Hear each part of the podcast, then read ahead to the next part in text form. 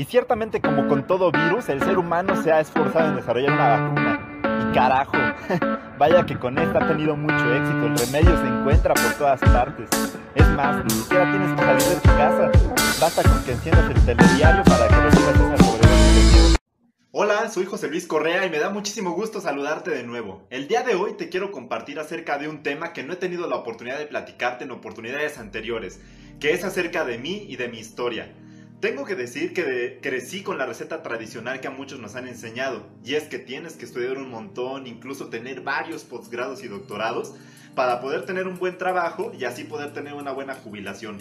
Esto era cierto hasta cierto punto de la historia. A nuestros padres, a nuestros tíos, a nuestros abuelos todavía les funcionó. Pero creo que hoy tú y yo nos hemos dado cuenta que la economía funciona bastante diferente. Aunque no seamos unos expertos en economía, sabemos algo dentro de nuestro corazón que nos está diciendo que seguir ese mismo camino no nos va a llevar a cumplir nuestros sueños. Te tengo que decir que realmente yo tuve una niñez y una juventud bastante feliz y bastante relajada. Todo esto gracias al esfuerzo de mis padres, ya que gracias a eso mi hermano y yo nunca tuvimos que trabajar ni estudiar al mismo tiempo. Eh, en realidad mi único enfoque era dedicarme a la escuela y divertirme con mis amigos, con mis amigas, pasar tiempo con mi novia y hacer cosas que me gustaban mucho. Por ejemplo, eh, me acuerdo que en las vacaciones pasaba mucho tiempo hasta la madrugada jugando con mi hermano y con mis amigos en el Xbox. Sí, así es, soy un gran fanático de los videojuegos, que es un gusto que he tenido que dejar de lado por el momento porque aprendí la gratificación diferida. Y eso es algo que me estaba quitando tiempo en el camino hacia mis sueños. Así que bueno, ya, ya llegará el momento de retomar eso. Pero bueno, este camino que te quiero compartir comenzó desde la escuela. Pues realmente siempre fui un estudiante muy dedicado, era de esas personas que se les daba fácil sacar buenas calificaciones y sin ni siquiera estudiar. Y cuando llegó el momento de la preparatoria, aquí en México eh, tenemos tres años que son los que dura esta etapa escolar, para que supuestamente, como su nombre lo dice, preparatoria, te prepares para lo que quieres ser eh, durante el resto de tu vida y para que puedas elegir una carrera universitaria. Tengo que decir que nunca he estado de acuerdo eh, con que un papel te tenga que definir quién eres. Bueno, yo estos tres años no los utilicé para eso, pues quería seguirla pasando muy bien y eso fue exactamente lo que hice, divertirme y hacer cosas que me gustaran. Pero cuando llegó el momento de elegir una carrera, pues yo simplemente me di cuenta de a dónde iban la mayoría de mis mejores amigos y amigas, que era el área de la ingeniería. Entonces elegí estudiar ingeniería en computación. Después de un tiempo, como era de esperarse, como no había elegido bien mi carrera, pues me di cuenta de que no me gustaba. De hecho, me di cuenta de que ni siquiera me gustaba programar. Imagínate la calidad de decisiones que tomaba, no solamente en esta área de mi vida, sino como estaba en esa área, estaba en todas las demás. Después pues decidí cambiar mi ingeniería en telecomunicaciones pensando que ambas carreras tienen el mismo tronco común y así no iba a perder aproximadamente dos años que yo ya llevaba en la facultad. Pero había algo que seguía sin gustarme, había algo que no estaba bien.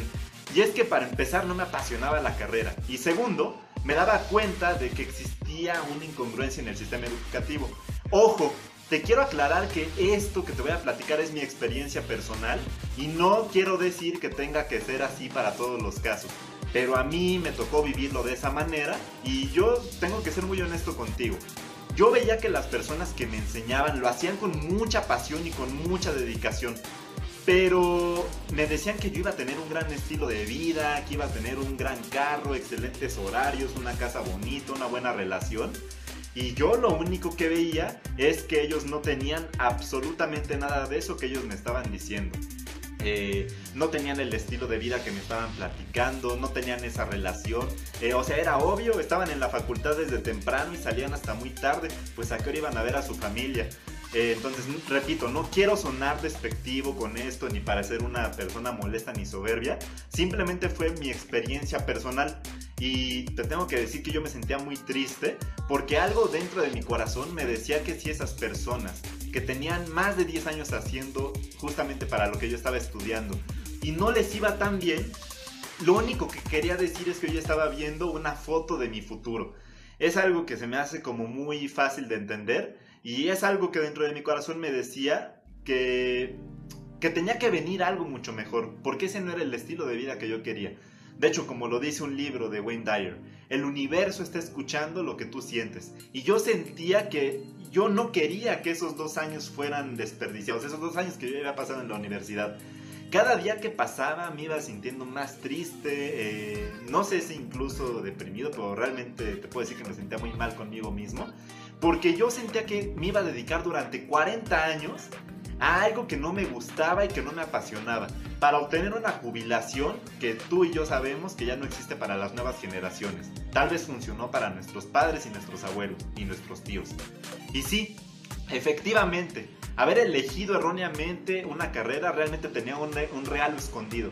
Y es que gracias a la universidad yo conocí a la persona que me introdujo en el mundo del emprendimiento y que le voy a estar agradecido por siempre, porque me dio esa oportunidad de pensar diferente. Pero sobre todo lo que más le agradezco es que en ese momento él vio en mí cualidades que yo ni siquiera reconocía, que no me pasaban por la cabeza. Y es que yo me percibía a mí mismo como una persona con una baja autoestima, alguien que no le gustaba hablar en público, alguien que no tenía claros sus sueños y sus metas, que me costaba muchísimo fijarse objetivos, de hecho mis únicos objetivos eran los que tenían que ver con la escuela, no tenía metas en las demás áreas de mi vida. Y él vio en mí que yo podía hacer algo muy grande. Y por eso le estoy muy agradecido.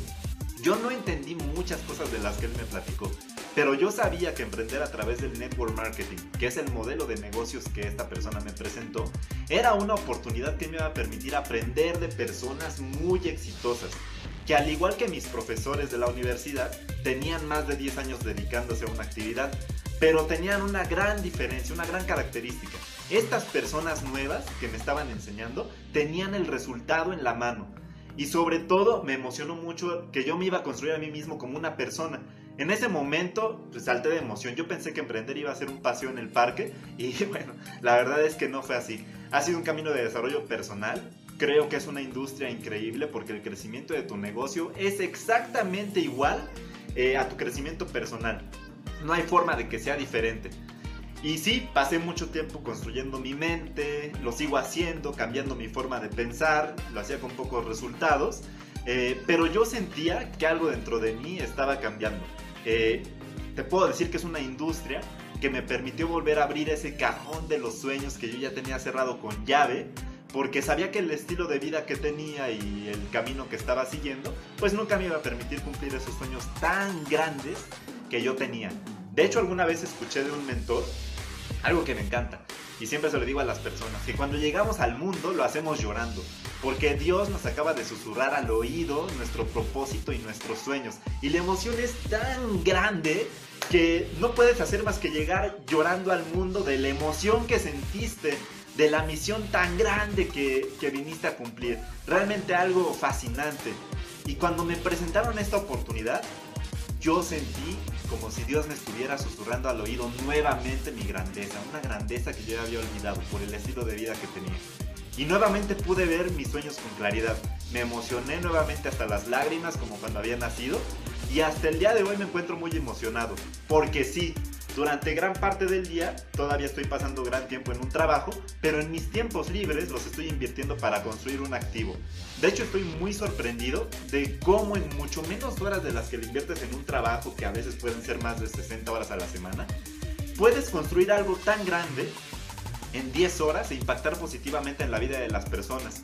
Incluso en la mitad de la pandemia que estamos cruzando, eh, estamos atravesando fronteras para que más personas puedan cambiar su estilo de vida. Realmente es increíble el momento de la humanidad que estamos viviendo.